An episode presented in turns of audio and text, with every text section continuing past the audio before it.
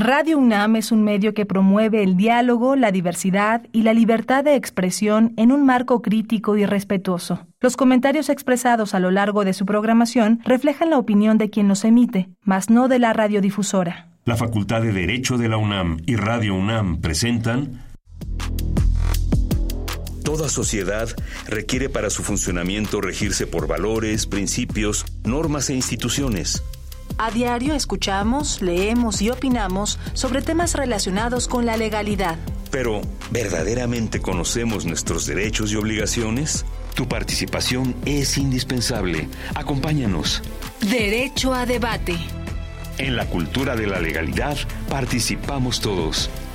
Conduce Diego Guerrero.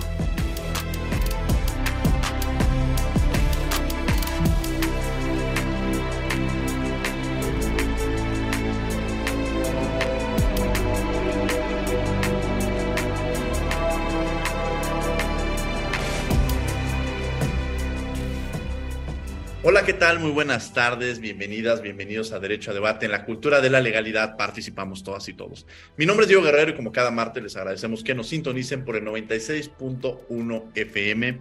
Estás en Radio Este programa es posible gracias a la Dirección General de Asuntos del Personal Académico de GAPA a través del financiamiento del proyecto PE 302322 que nos ha llevado a generar estos diálogos interdisciplinarios del cine con un enfoque de derechos humanos que nos permite difundir los derechos humanos y su vinculación con el cine. El día de hoy hablaremos sobre venganza y justicia en los sistemas democráticos de derecho y la verdad es que es un programa muy muy interesante el cual nos llevó a través de un libro que estuvo coordinado eh, precisamente por la doctora Abril Buscanga Barradas, a quien le agradezco que esté el día de hoy aquí en los micrófonos de Radio UNAM de Derecho a Debate.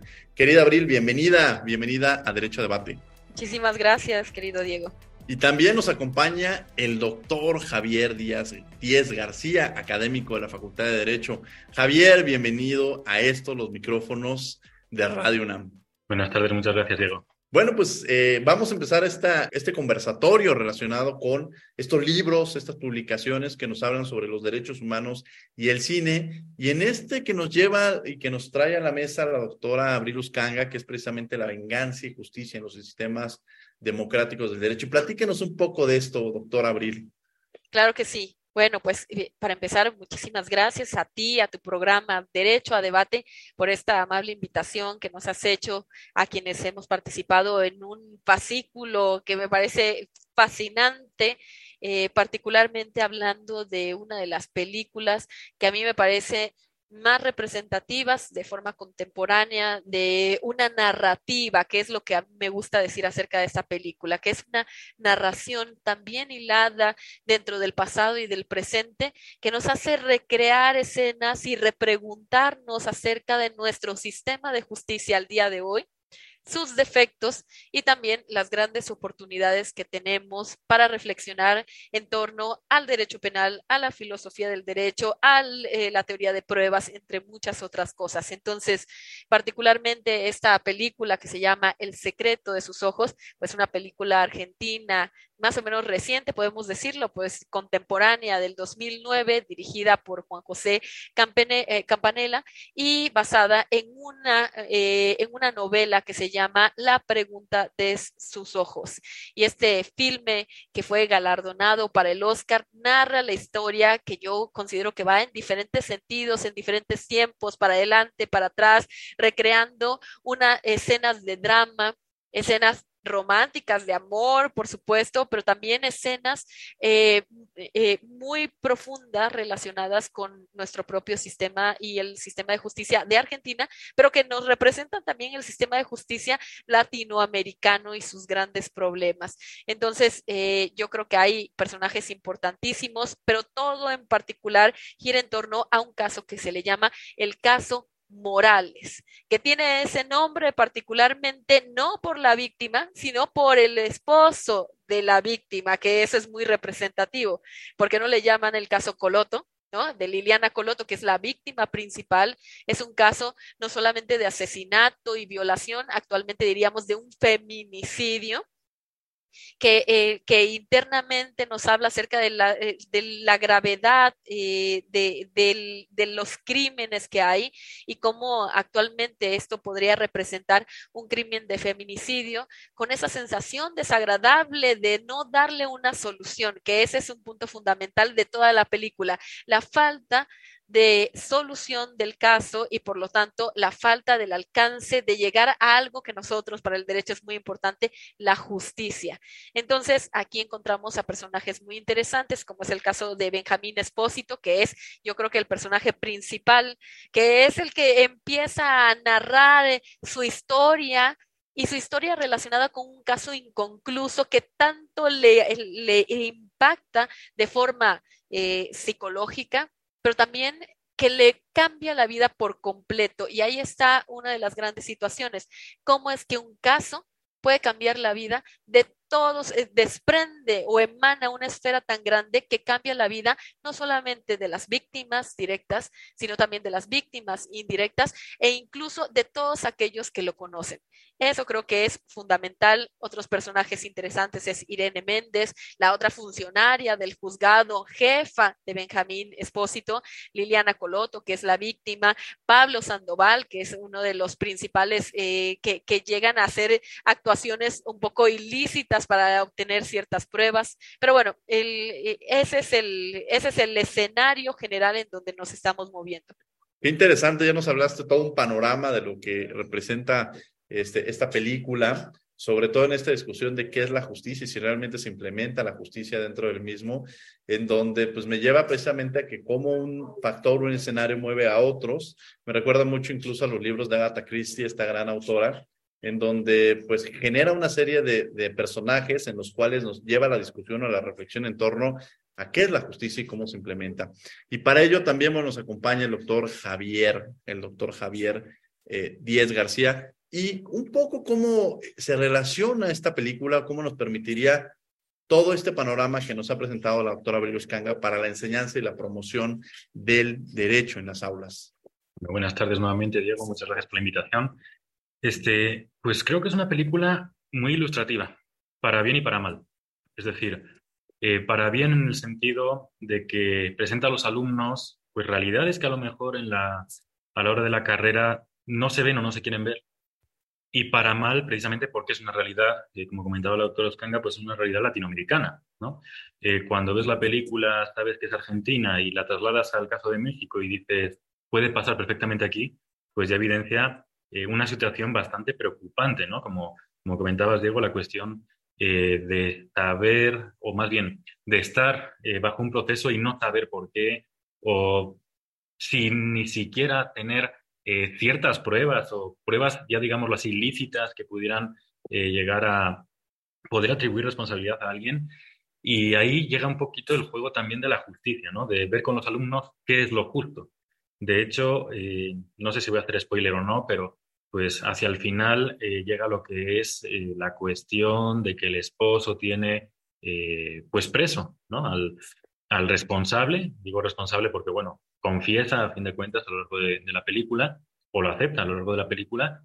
Y ahí puede llegar un poquito también eh, el debate de qué es lo justo qué es la justicia en el sentido de si efectivamente se merecía ese castigo, que básicamente es una prisión incomunicada, o si habría que ver también por los derechos, eh, en este caso, pues, del, entre comillas, sentenciado por el propio eh, esposo y ver si esa sentencia es justa o no de cara, pues sobre todo, derechos humanos, ¿no?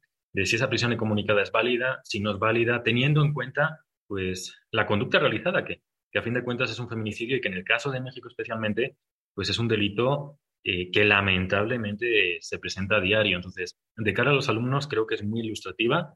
Creo que pone sobre la mesa temas que a lo mejor durante la carrera no se ven o no se quieren ver y pone sobre la, sobre la mesa una serie de debates que son muy interesantes tanto de cara a derechos humanos como, como derecho penal. Muy interesante esta, estas reflexiones que nos hace sobre este cuestionamiento de la justicia, de, qué es la justicia y cómo entenderla la, misma. Y a veces yo cuando platico con mis alumnos de estos temas nos llevan a, a, qué tanto, este, si estuviéramos en esta situación o en esta condición, actuaríamos, porque esa es la realidad. Yo creo que una cosa es lo que de pronto uno dice y que debe estar convencido de eso, Pero la otra es saber qué sucedería y presentando este panorama, si estás frente a la persona eh, que, que mató a un familiar, a un padre, una madre, un hijo, una hija, a tu esposa, a tu esposo, y creyendo en un sistema de justicia, este, este sistema de justicia no existe. Entonces, generas un debate interno muy, muy interesante, pero si no sucediera eso, entonces tampoco funcionaría el derecho y entonces, ¿qué estaríamos haciendo nosotros estudiando derecho? Nos acompaña también en el programa la maestra Liliana Muñoz Ortiz, a quien le damos la bienvenida. Bienvenida, maestra, aquí a los micrófonos de derecho. Muchas gracias, muchas gracias. Eh, perdón por la tardanza, tuve un problema de conectividad, pero ya estoy por aquí. Muy amable. Bienvenida, bienvenida. Y bueno, estamos platicando precisamente de eh, esta película. ¿Qué tipo de mensaje, me gustaría preguntar con usted, maestra, entrando a esta discusión, qué tipo de mensajes nos da esta, estas películas para promover una cultura del derecho, específicamente la película de la que estamos haciendo mención? Sí, en efecto, eh, estamos hablando del secreto de tus ojos. La verdad es que es una película que formó un parteaguas en el ámbito jurídico. Eh, me refiero a esto en razón del campo del área victimal, en donde no solamente vemos una afectación de derechos a nivel procesal respecto a la víctima indirecta, que ni siquiera eh, tratándose de homicidio de la víctima directa se trata de la oxisa, en el caso de la película Liliana Colota, sino de la víctima indirecta, en este caso sería su esposo. El problema está eh, en cómo incide el delito no solamente en una afectación a las víctimas de forma indirecta, sino también el, el sistema jurídico y, y, la corrupción que permea en la investigación del delito, cómo llega a, trans, a traspasar las fronteras de únicamente no por la comisión del delito, sino a raíz de, que, de la investigación propiamente y cómo, cómo llega en sí a la consecuencia que, que vemos palpable en el caso de la película, e incluso de tomar eh, y hacerse justicia por propia mano, ¿no? Lo cual, eh, a todas luces, en un Estado democrático de derechos se trata de. Sin duda, esta parte que ya nos, nos lleva. Ahora, platicaba con el doctor Javier Díez García sobre el vínculo que tendríamos con el derecho penal. Pero, doctor Abril Oscanga, usted no se dedica a los temas de derecho penal, ha estado metida en otros temas filosóficos incluso, ¿Cómo aplica esta película viéndola desde, desde luego hay una interdependencia entre los derechos entre las diversas materias, pero en el caso particular de las materias que usted imparte, ¿cómo aplica y cómo funciona? Bueno, para empezar, eh, efectivamente, yo creo que aquí tenemos a dos penalistas, ¿no? Al menos que lo abordaron este fascículo desde la perspectiva penal, victimal, eh, pero yo particularmente quería darle una visión a la película desde una reflexión más filosófica, que, que también da para ello, que es la parte más eh, bondadosa de la película. Y, e incluso lo titulamos, este fascículo que nosotros realizamos, lo titulamos La justicia a cualquier precio en los sistemas democráticos, eh, democráticos de derecho. Entonces, eh, se presenta una serie muy grande de posibilidades dentro de esta película. Primero, recordar que la película se realiza justamente pensando en ese periodo de dictadura, que es la parte en donde agarramos esa parte filosófico-política y nos preguntamos qué es el derecho separado del contexto político o dentro de un contexto político, ¿no? Porque hay diferentes visiones acerca de la filosofía y la teoría del derecho, si el derecho lo podemos analizar solo o no. Creo que la película revela de forma muy fuerte que cómo es que esa dictadura, ese periodo de consolidación de esa dictadura influye de forma determinante en los sistemas de justicia, cómo un sistema de justicia depende también del establecimiento de los pilares básicos democráticos de un Estado de Derecho constitucional. Y cómo solamente a través de la consolidación de ese Estado de Derecho constitucional puede asentarse en el marco de una, digamos, puede respaldar un sistema jurídico y por lo tanto ayudar alcanzar algo que nosotros denominemos como justicia. Y la pregunta sustancial, yo creo que de todo ese fascículo es tratar de entender si la justicia se puede alcanzar a cualquier precio o si se debe de alcanzar a cualquier precio, haciendo una pequeña anotación ahí, juego de palabras. ¿Se debería de alcanzar a, a cualquier precio? en un sistema democrático constitucional, porque si hablamos de una dictadura, de poderes absolutos, despóticos, ah, bueno, claro, evidentemente que hay diferentes formas de allegarnos a la justicia o de lo que nosotros pensemos que hay una reflexión todavía más grande acerca de qué es justicia. Si estamos hablando de una justicia subjetiva, una justicia para Diego, una justicia para Javier, una justicia para Liliana, y qué pensemos nosotros con respecto a la justicia. Y aquí en esta película podemos hacer un juego de roles, como tú muy bien decías. ¿no? ¿Qué lugar ocupamos? Incluso dentro de la película podemos ver que hay torpezas, ilicitudes, no solamente de parte de los propios protagonistas dentro del juego, sino también de los tribunales. Y esas torpezas llevan a generar, eh, digamos, torceduras en, todo el sistema.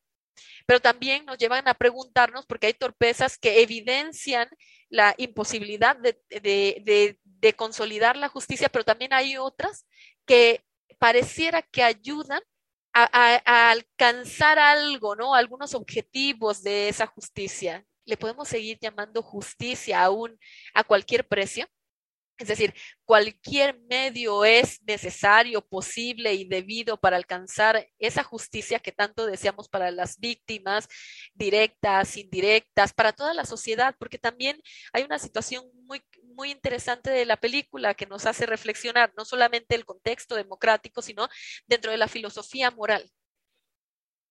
La justicia también juega un gran poder reparador para el, para el individuo casi clínico, de forma clínica, de cómo, lo, cómo se percibe y cómo, por ejemplo, el esposo, al no alcanzar los propios objetivos de la justicia, que lo único que quería era el cumplimiento de esa promesa que le había hecho Benjamín Espósito cuando él le preguntó cuál era la condena y él dijo, perpetua, Algo muy interesante. La justicia tal vez o los mismos operadores del derecho deberían o no deberían de prometer un fin, deberían o no prometer estar en la posibilidad de prometer con toda la certeza que hay en el sistema jurídico alguna consecuencia. Y entonces ahí nos damos cuenta que el derecho, como bien lo decía Hans Kelsen, no está basado en una causa y efecto, ¿no? Esta teoría de la causalidad, sino que el derecho tiene diferentes implicaciones internas que lo van digamos, que le van a dar diferentes salidas. Y, yo creo que desde ahí y desde muchas formas más podemos darnos cuenta cómo esta película nos trae una y otra vez una reflexión, una pregunta filosófica, una pregunta acerca del Estado de Derecho, una pregunta acerca del derecho penal, entre muchas otras cosas, ¿no? Para hacernos constantemente una, eh, una necesidad de reflexión y de incomodidad también, porque yo creo que la película lo que nos deja en algún sentido es esa incomodidad de no saber si el final fue justo o no fue justo. Creo que la mayoría tal vez diría que no fue justo, pero, pero si hacemos el juego de roles y nos ponemos en el papel de la víctima, del esposo, donde la justicia, eh, donde el sistema de justicia no le pudo proveer ni los mínimos básicos de supervivencia. Entonces, ¿era o no adecuado que él tomara la justicia por propia mano?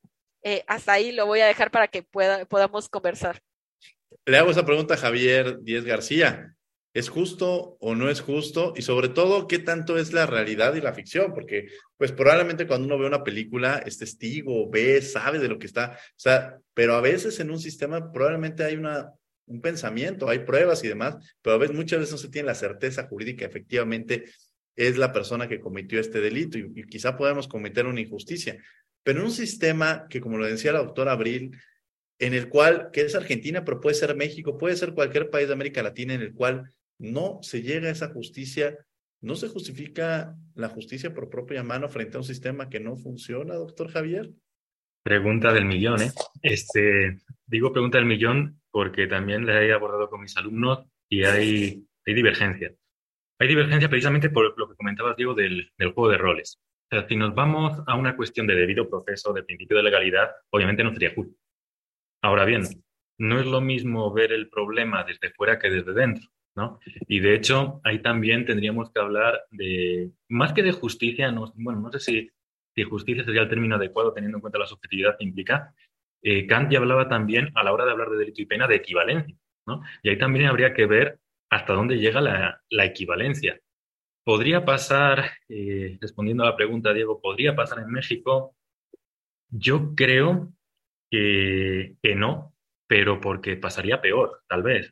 O, tal vez no, no lo sé, porque en esa cuestión de subjetividad habrá quien diga, no, pues esto, es mejor, esto es peor. ¿A qué me refiero? Eh, en un estado fallido, eh, en el que no se puede administrar justicia, obviamente va a entrar en juego eh, la justicia por propia, mano. Pero creo que en México la justicia por propia mano no iría de, valga la redundancia, de la mano de una privación de libertad del sujeto, sino de otra medida, ¿no? Otra medida que sería privación no de, libertad, sino de vida. Entonces, partiendo de esa, de esa situación, de esa circunstancia también de que no es lo mismo verlo desde dentro que desde fuera, pues la palabra de justicia queda un poquito o bastante eh, en el aire. Pero lo que sí es cierto, y además eh, hace poquito tuve la oportunidad de, publicar un artículo eh, relacionado también con esta situación de hasta qué punto juega un papel la venganza. Y resulta que en México, por lo menos, en otros países también, pero en México, que era el objeto de estudio, pues se centra especialmente en lo que es una venganza privada. Es decir, una etapa del derecho penal que se supone que ya está superada, pero que las víctimas siempre buscan ese componente de venganza, no quedándose únicamente con un resarcimiento del daño, como por ejemplo puede ser un pago, sino que quieren ver eh, pues al probable responsable, sujeto activo, lo quieren ver en prisión. Y si puede ser con prisión preventiva, mejor, porque así se adelanta la sentencia, ¿no? Entonces, estamos en una sociedad en la que ya sea porque ha fallado el sistema de administración de justicia o ya sea por un ánimo puramente vengativo del, de todos nosotros, pues estamos más orientados hacia lo que es una búsqueda de venganza que hacia lo que es una búsqueda, y ahí lo dejo entre comillas, de justicia. ¿no? Lo mejor para el que se venga es justo, para el que no se venga no es justo. Desde el punto de vista académico no sería justo. Pero como digo, ahí quedaría la, cuestión de la subjetividad y del juego de roles. Muchas gracias. La doctora, eh, la maestra Liliana Muñoz Ortiz, que nos acompaña el día de hoy aquí en el programa, en su artículo usted nos habla que además de ser atractivo, el cine es un medio de valores, de creencias, prácticas y pensamientos. ¿Cómo llegó a esa conclusión, doctora? Pues eh, al final, como ya lo habíamos señalado, la película al final nos, nos hace palpable la verdad que está ocurriendo, como en el caso de Argentina, no es ajeno lamentablemente al sistema jurídico mexicano. Eh, en primer lugar, ¿por qué, ¿por qué lo señalo así? Eh, al final eh, nos hace visible que el hecho lesivo genera un impacto multidimensional. Al respecto, existe doctrina en donde nos dice los diferentes tipos de afectaciones que sufren las víctimas, ya sean de forma directa o indirecta. Sin embargo, la la, se han conjuntado en una resolución, eh, la ejecutoria de la primera sala de la Suprema Corte de Justicia de la Nación ha hablado al respecto, en donde las diversas caras, sobre las diversas caras de los efectos producidos por el ilícito, los que van desde, la desde su naturaleza, que ya sean físicos, mentales, psicoemocionales, en la víctima indirecta, como es el caso, y la extensión de los daños causados, como puede ser la posibilidad de rehabilitación de la persona afectada, la pérdida de oportunidades. En, en la película no lo vemos tan patente, sin embargo, es de forma implícita lo que ocurre, los daños materiales, los eh, en cuanto al ingreso, los perjuicios inmateriales, el nivel logrado de responsabilidad de las partes. Sin embargo, creo que eh, es un parteaguas en el campo de las víctimas, en el derecho victimal, porque no solamente se, se, verá a través del sistema jurídico que se haga una reparación del daño de forma integral, sino también incide mucho en el derecho a la verdad, es decir, qué ocurrió, cómo fue que ocurrieron los hechos, para de esa forma tengamos por una reparación de forma integral hacia la víctima. Eh, al respecto, eh, y por eso lo, señalo, la película me hizo eh, tomar en consideración qué podría ser como una forma viable de solución para este tipo de problemas que enfrentan todos los días las víctimas en nuestro sistema jurídico. Y, y como política pública y una cuestión meramente de legalidad, se ha creado la acción penal privada. Esto eh, al de fungir como acusador de la parte victimal en su propia causa.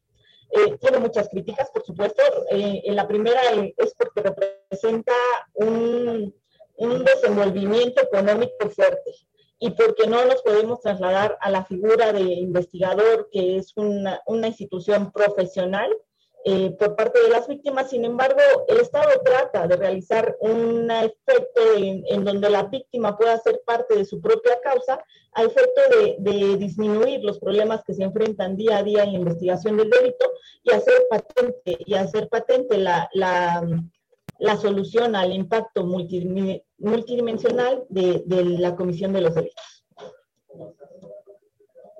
Muy interesante es esta reflexión que nos hace la maestra, eh, la maestra Liliana Muñoz Ortiz. Y bueno, estamos en Radio NAM, estos 96.1 FM, estás en Derecho a Debate, platicando sobre este proyecto, este proyecto PAPIME PE 302322, que es Diálogos Interdisciplinares del Cine con un enfoque de derechos humanos.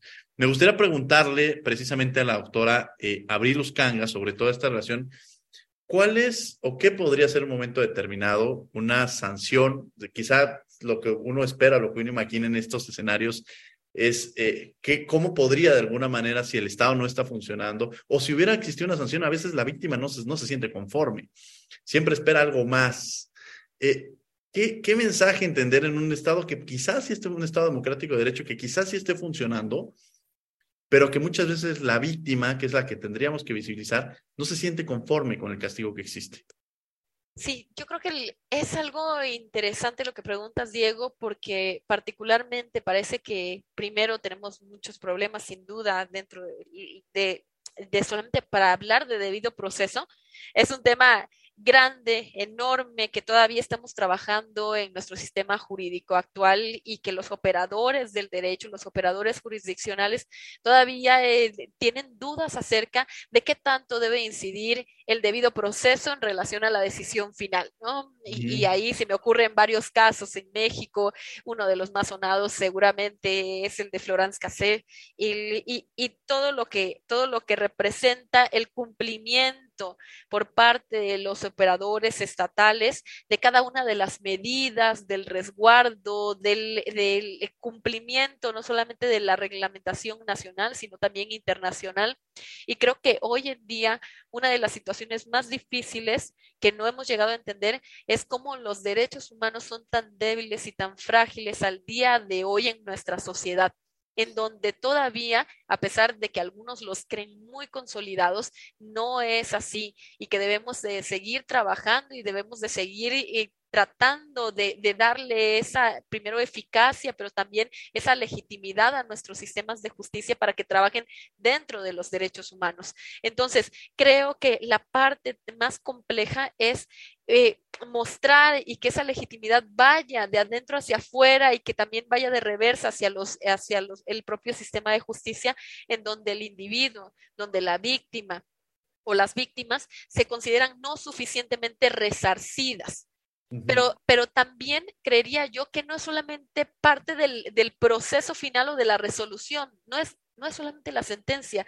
La víctima necesita un acompañamiento, la víctima necesita entender el proceso, la víctima necesita un buen trato, un análisis adecuado, clínicamente, eh, eh, es, es un una situación multidimensional la que debe de acompañar a la víctima para que la víctima al final de todo esto se sienta como reparada dentro del proceso, que el sistema de justicia la ha tomado en cuenta. Entonces, el problema que hasta ahora yo veo es que la víctima no se siente reparada porque al final la sentencia es solamente la confirmación de toda la vulneración y de todas las violaciones que ha tenido a lo largo de todo el proceso desde el propio representante que probablemente ha elegido o la propia representación que tienen en los juzgados y, pareciera que al final es solamente la confirmación de toda una condena, de toda una sensación que en realidad pues ha venido por años sintiendo en, desventaja, en minusvalía, en la falta de comprensión y defensa de parte de, de todo el sistema jurídico que la revictimiza una y otra vez. Entonces, creo que el problema es ese. O sea, que, al final implica una situación emotiva, psicológica, física y, que, que, una y otra vez se repite. Entonces, esa es la parte más compleja, creo yo, y que no hemos entendido todavía o que todavía no hemos trabajado, aunque la hemos entendido, no la hemos trabajado adecuadamente para que sea cual sea el final, la resolución del juez, que la víctima ya desde el principio se haya sentido reparada de algún modo por parte y que la sociedad no se siga sintiendo tan agraviada una y otra vez por todas las eh, ilicitudes o por todos los fallos que a veces de manera voluntaria o involuntaria pueden encontrar dentro del proceso. Espero haber contestado con eso. Muy bien, muy interesante. Eh, aquí me, me, gustaría tomar una, una, un cuestionamiento para el doctor Javier Díez García, que nos acompaña el día de hoy en el programa de Derecho a Debate. Porque a veces uno puede poner a consulta de sus alumnos si están a favor o en contra de la pena de muerte. Y sobre todo en los primeros semestres, casi todos levantan la mano dicen que están a favor porque eh, ven en, su escenario y dicen es que, pues si a mí me, se me presenta una persona que violó, que mató, claro que se merece esa pena de muerte, no merece seguir viviendo, este, ¿por qué lo tiene que pagar? Lo tenemos que pagar nosotros con nuestros impuestos, las cárceles en las cuales se encuentran.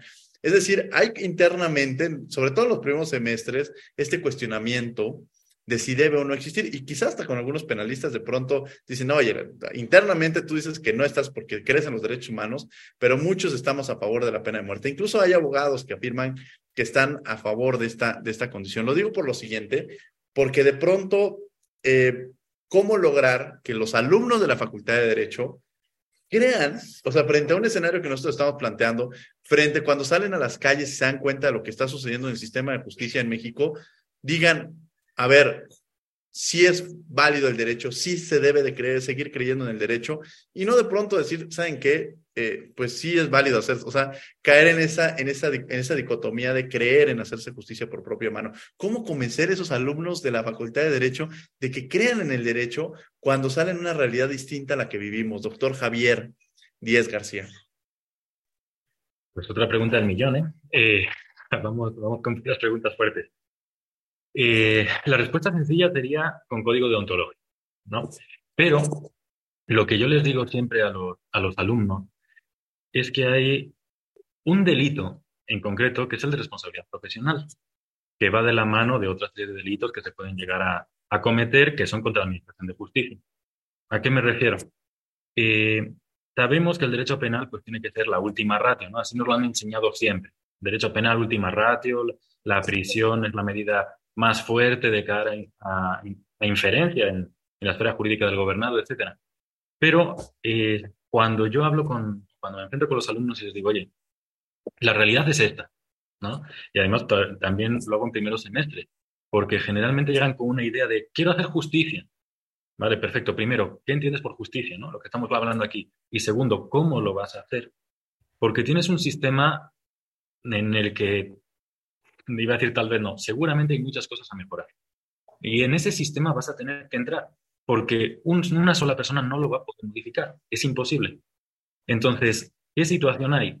La situación que les presento es, más allá de si quieres hacer justicia o no, o más allá de si quieres estar en un mundo ideal o no, que lamentablemente no es en el que estamos, eh, ten en cuenta una situación. El tema de, por ejemplo, eh, participar de ciertas conductas llámense sobornos, llámense promociones, llámense, etcétera, etcétera, que sepas que eso implica un delito, ¿no? Y ahí es cuando ya empiezan a decir, oye, pues cuidado porque ya no es tanto el hecho de que tenga una, un código moral alto o bajo, sino que es más bien la situación de que me puedo enfrentar yo como abogado a un proceso penal en mi contra, ¿no? O el hecho de decir, bueno, es que, ¿sabes qué? No confío, como, como he tenido algunos alumnos de, es que estoy defendiendo al cliente, pero lo quiero únicamente por dinero. Y si se va a prisión, que es lo justo, que se vaya. Cuidado porque tú tienes, desde el momento en que aceptas la representación, una serie de eh, facultades, pero también una serie de obligaciones, entre las que están, pues, presentar pruebas en tiempo, en forma, etcétera, etcétera. Entonces, no es solo el quiero cobrar y ya eh, no hago nada para facilitar al juez el hecho de que pueda sentenciarlo. Entonces, yo lo enfoco desde el punto de vista penal precisamente por ese efecto intimidatorio eh, que tiene, ¿no? Casi como haciendo alusión a las teorías eh, retributivas prácticamente, pero ese efecto intimidatorio de, mm, si no quieres irte por una cuestión moral, perfecto, pero que sepas que tiene esta situación. ¿Funciona, no funciona? Pues yo siempre les digo, al acabar la carrera eh, vienen conmigo y me dicen, ¿no? Porque en el primer semestre llegan generalmente muy idealistas y al acabar la carrera dicen, no sé por qué estudié esto, si no lo voy a poder hacer. Ya llega el pesimismo, pero no es pesimismo. O yo siempre les digo, no es pesimismo, es realidad, ¿no? Estudiaste para esto, sabes cómo puedes hacer las, cosas, ahora tú elige cómo quieres hacerlo. Sí, interesante, sobre todo para, para estos futuras y futuros abogados que están en la Facultad de Derecho y estas reflexiones que tienen que hacer. Maestra, maestra Liliana Muñoz Ortiz, el tema de la política criminal, que usted también la, aborda, en esta relación que, cómo repercute o esta vinculación que existe entre el Poder Legislativo, el Poder Judicial, cómo hay este contexto de las políticas legislativas cómo se encuentran vinculadas en el ámbito judicial, que es un tema que usted aborda, que se me hace muy, muy interesante y que me gustaría que retomáramos en esta entrevista. Sí, claro, al final eh, la película hace patente una problemática. En razón de eso, el Estado tiene un deber, el deber de solucionar ese tipo de problemas y sobre todo de tratar de igual, de poner en un plano de igualdad a la víctima en un proceso penal acusatorio. Aquí yo creo que cabe hacer mención, creo que a partir de la reforma de 2008 al sistema jurídico penal mexicano eh, generó un parteaguas porque ahora los principios del proceso penal son distintos. Eh, en realidad eh, están estatuidos en el, artículo 20 constitucional, en donde nos refiere que, que, los objetivos son esclarecer los hechos, proteger al inocente, procurar que el culpable no quede impune y sobre todo para el campo del derecho victimal, la reparación del daño.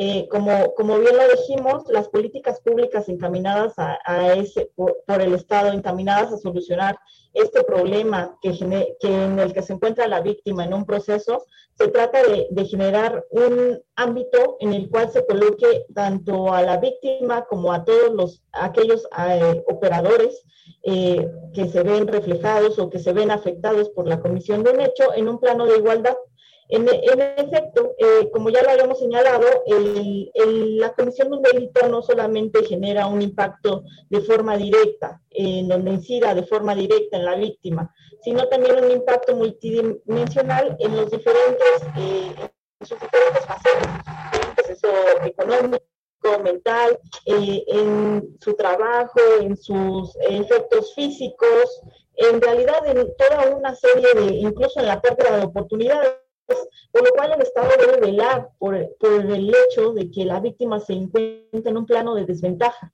Al respecto, se han generado infinidad de documentos, eh, ya sea a nivel doctrinal, a nivel jurisprudencial o a nivel de órganos estatales.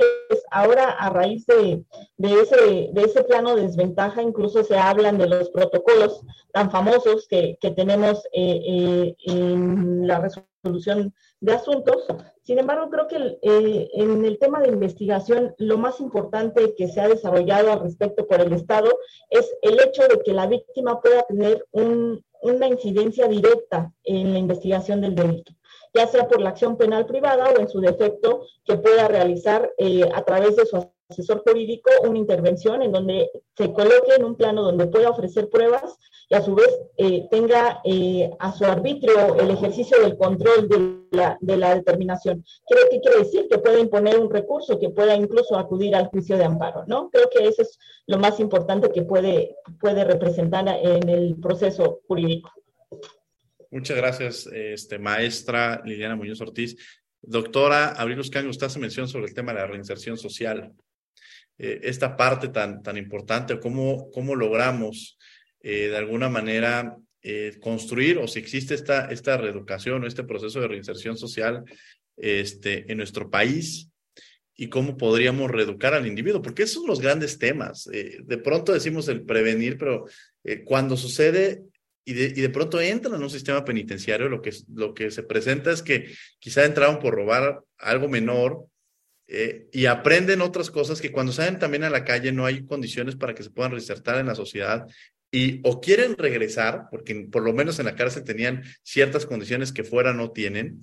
Y esto nos lleva a un tema en el cual muchas veces pues no tienen trabajo eh, y, y, empiezan a delinquir en, en, otras cosas que son peores incluso por las que ingresaron en un primer inicio. Y, en el, y tampoco tienen un temor de volver a ingresar a la cárcel porque dicen quizá ya estábamos mejor. O sea, ¿cómo fortalecer el tema de la reinserción social para que efectivamente funcione y un tema de reeducación del individuo? Doctora Abril Uscanga. Muchas gracias, Diego.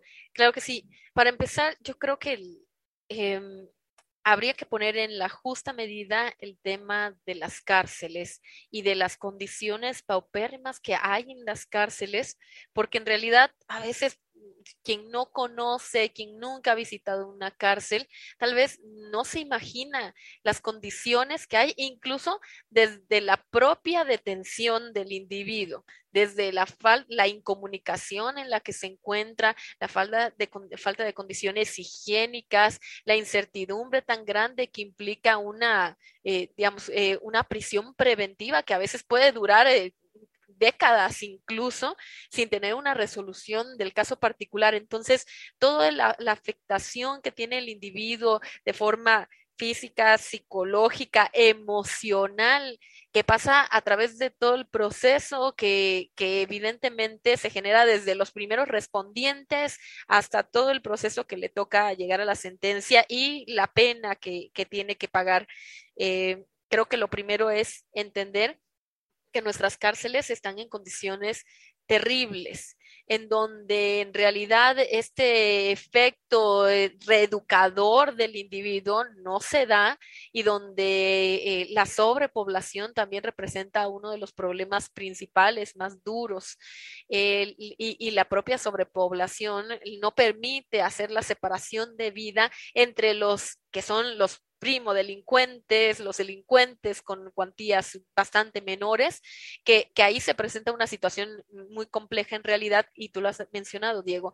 Eh, en realidad el individuo tiene un, eh, pues una reeducación, pero no necesariamente en sentido positivo, sino por el contrario, ¿no? De todo lo que puede aprender por esa eh, integración desde los delincuentes con eh, los delitos tal vez más graves hasta los delincuentes con los delitos que son de los mínimos, probablemente tal vez el, la, el robo más básico sin violencia puede estar al mismo tiempo con homicidas, este, con feminicidas, con gente realmente que, que, tiene un historial delincuencial muy grave. Ahora, esto no significa necesariamente que, que, debamos de estigmatizarlos, porque yo también creo ahí que hay un, una situación muy grave de un efecto estigmatizador eh, que agrava en gran medida las condiciones no solamente de los que se encuentran en la cárcel, sino también de aquellos que salen de la cárcel. Y comentabas y te hacías la pregunta ahí, Diego, acerca de,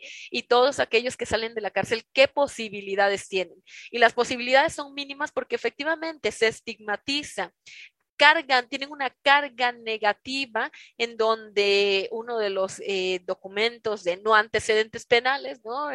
que, necesariamente se tienen que aportar para hacer algunos trámites, para solicitar eh, algunos trabajos o incluso para solicitar la residencia en otros países por si quisieran irse a otro país, bueno, pues tienen ahí la, eh, esa carga estigmatizadora en donde nos preguntamos si realmente pueden reincorporarse, si realmente ellos pueden pueden eh, tener y, y, empezar nuevamente una nueva vida o una o continuar su vida, porque en realidad no es que la hayan dejado, su vida ahí está, los que tienen hijos, ahí están los hijos, los que han tenido, lo, los que tienen una familia, una esposa, una madre, eh, pues ahí está, y ellos tienen que regresar a la incorporación de su vida, pero con una carga negativa que les genera que no puedan en realidad volver eh, de forma normal y natural a la sociedad, al menos en nuestro sistema jurídico. Hay otros sistemas jurídicos que lo gestionan muchísimo mejor y que incluso les ayudan a conseguir algunos trabajos o que les ayudan a reintegrarse de una forma más plena a la sociedad. Ojalá que eso lo tuviéramos en nuestro país, pero en realidad es que nuestro sistema penitenciario y el sistema que implica una reinserción social no está funcionando adecuadamente. Quiero ir con el doctor Javier Díez García sobre el tema de la reparación del daño. Creo que es uno de los temas más importantes cuando vemos a la víctima. Por un lado, veíamos, ya lo mencionaba la doctora Abril Canga, sobre las condiciones en las cuales se encuentran aquellos que delinquieron en un momento dado, que cumplieron su, su pena y que hay una estigmatización que no les permite incluso incorporarse en la vida de entrada cuando les piden una carta de antecedentes no penales, ¿no? Ya entramos en un dilema en el cual, pues bueno, ya cumplí mi pena, ya cumplí mi sanción y quiero dedicarme a trabajar y cuando llega un trabajo me piden carta de no antecedentes penales, pues ya hay un problema ahí que de alguna manera estamos estigmatizando y que quizá nos, nos llevaría a que esta persona podría dedicarse, y quizá aprendió algún oficio y podría hacerlo, entenderíamos que si creemos en nuestro sistema de justicia penal, pues realmente ya cumplió su condena, ya se, se permite reincorporarse a la sociedad. Y me gustaría para el, del otro lado de la víctima, la reparación del daño, ¿qué es esto y cómo la podemos ver, doctor Gabriel Díez, Javier Díez García? Bueno, pues la reparación del daño eh, básicamente es, si queremos verlo desde un punto de vista muy práctico y desde el punto de vista de la víctima, sería eh, el pago que recibe como consecuencia del eh, delito provocado, es decir, del, del daño sufrido. ¿Y por qué digo si queremos verlo desde un punto de vista muy práctico? Porque teóricamente en esa reparación del daño tendría que ir también la prisión. Pero, eh, ¿cuál es la situación? em, pues básicamente las famosas soluciones alternas, ¿no? El Código Nacional de Procedimientos Penales prevé eh, lo que es acuerdo reparatorio, prevé lo que es suspensión condicional del proceso, que si bien está pensado para lo que sería eh, despresurizar las prisiones, el hecho de has cometido un delito, pero puedes llegar, en función del delito, obviamente, puedes llegar a poder eh, pagar e irte, lo que da lugar también a esos comentarios de la justicia, de puerta giratoria, etcétera, pues genera también una situación que además no es nueva. Ya en los años 90, eh, Spinet Rubio decía que básicamente puede llegar a haber un efecto desinhibitorio, es decir, se plantea la pena como una forma de sanción, vista desde un punto de vista retributivo, pero se plantea la, pena como un, punto, como, una, como un elemento de sanción y dentro de esa sanción se supone que la víctima queda resarcida teniendo en cuenta la prisión, teniendo en cuenta el pago como consecuencia del, delito provocado. Sin embargo, cuando se habilitan eh, estos medios alternativos, bueno, no voy a medios alternativos, soluciones alternas, porque los medios alternativos son diferentes, cuando se habilitan estas soluciones alternas, llega una situación eh, muy interesante. ¿Por qué? Porque el delincuente ve que como consecuencia de tener el dinero suficiente en función del, delito, repito, como consecuencia de tener el dinero suficiente, toma el sistema de justicia efectivamente como algo de puerta giratoria. Y eso a la víctima, eh, por decirlo de una forma muy coloquial, le choca. Porque dice, oye, espérame, ¿quieres decir que este sujeto que ha cometido un delito pagando se va? Entonces ya no estamos valorando el hecho de que el sujeto haya cometido un delito o no, sino que estamos valorando, valorando la capacidad económica del sujeto para no enfrentar prisión. Y eso eh, da lugar, a su vez, esto que comento de, de, Spinel Rubio, del efecto desinhibitorio. Es decir, al delincuente ya no simplemente le estás castigando, sino que además le está diciendo, mira, tienes esta puerta para, si cometes un delito con estas características, ni siquiera pisar prisión. Lo que nos lleva otra vez al, supuesto o al papel de la víctima. Víctima que es, eh, valga la redundancia, ¿no? iba a decir víctima, pero no, sujeto pasivo de un delito. Y resulta que ve el delincuente no entra en prisión, entonces pierde la confianza en el sistema de justicia, entra en juego la cuestión de la venganza, ya sea a través de medios legales o a través de medios ilícitos, y al final se crea ya no solo una desconfianza en el sistema de justicia, sino una desconfianza en todo el Estado, o en toda la, en este caso de México, en toda la federación, lo cual es un problema muy fuerte, porque ya no solo no confías en el sistema de justicia, sino que no confías tampoco, obviamente, en las políticas penitenciarias el delincuente tampoco. No puede dar lugar a una reinserción. es un círculo vicioso en el que es muy difícil salir estando en, en la posición en la que estamos ahora. Escuchas Derecho a Debate. La última y nos vamos.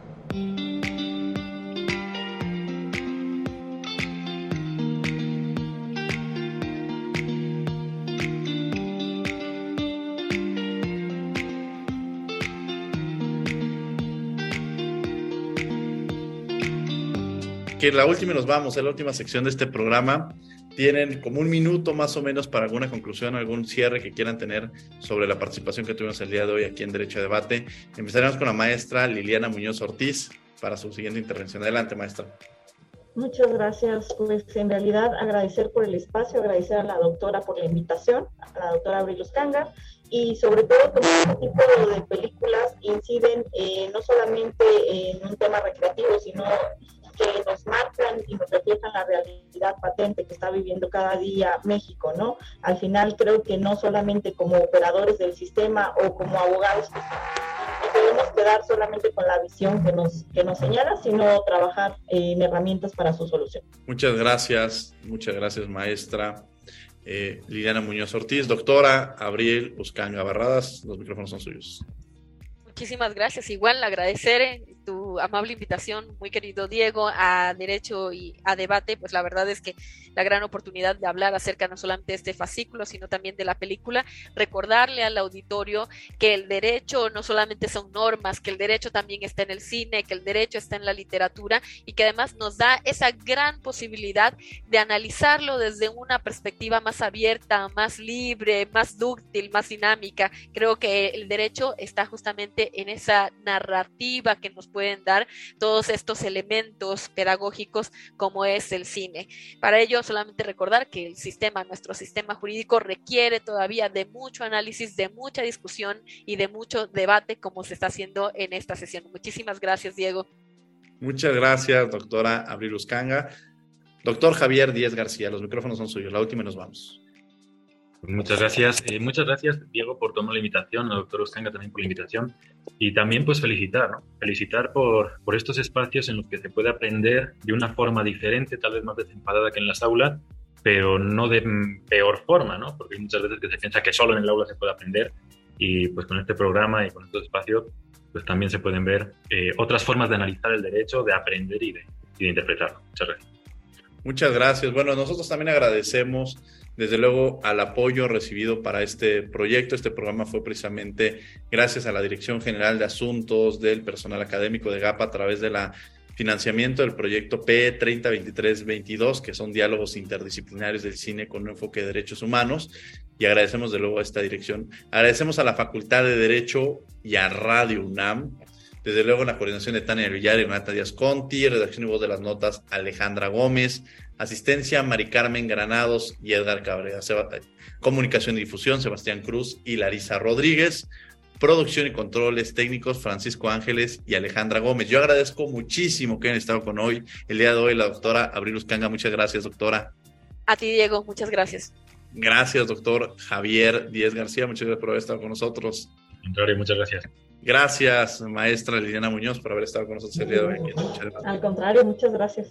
Y muchas gracias a ustedes por habernos acompañado en una emisión más de Derecho a Debate. Los miércoles, los miércoles también estamos en el canal 22, el canal cultural de México, a las siete y media de la tarde, desde la mañana a las 5 de la tarde en Cultura del Derecho para abordar diversos temas jurídicos vinculados con literatura, arte, pintura, música, cine, precisamente, y series de televisión. Todos los miércoles en el canal 22 a las 5 de la tarde, el canal Cultural de México en Cultura del Derecho. No olviden que escuchamos de ley todos los martes. Esto fue Derecho a Debate. Por hoy concluye la discusión, pero no se pierdan el próximo tema en Derecho a Debate. En la cultura de la legalidad participamos todos.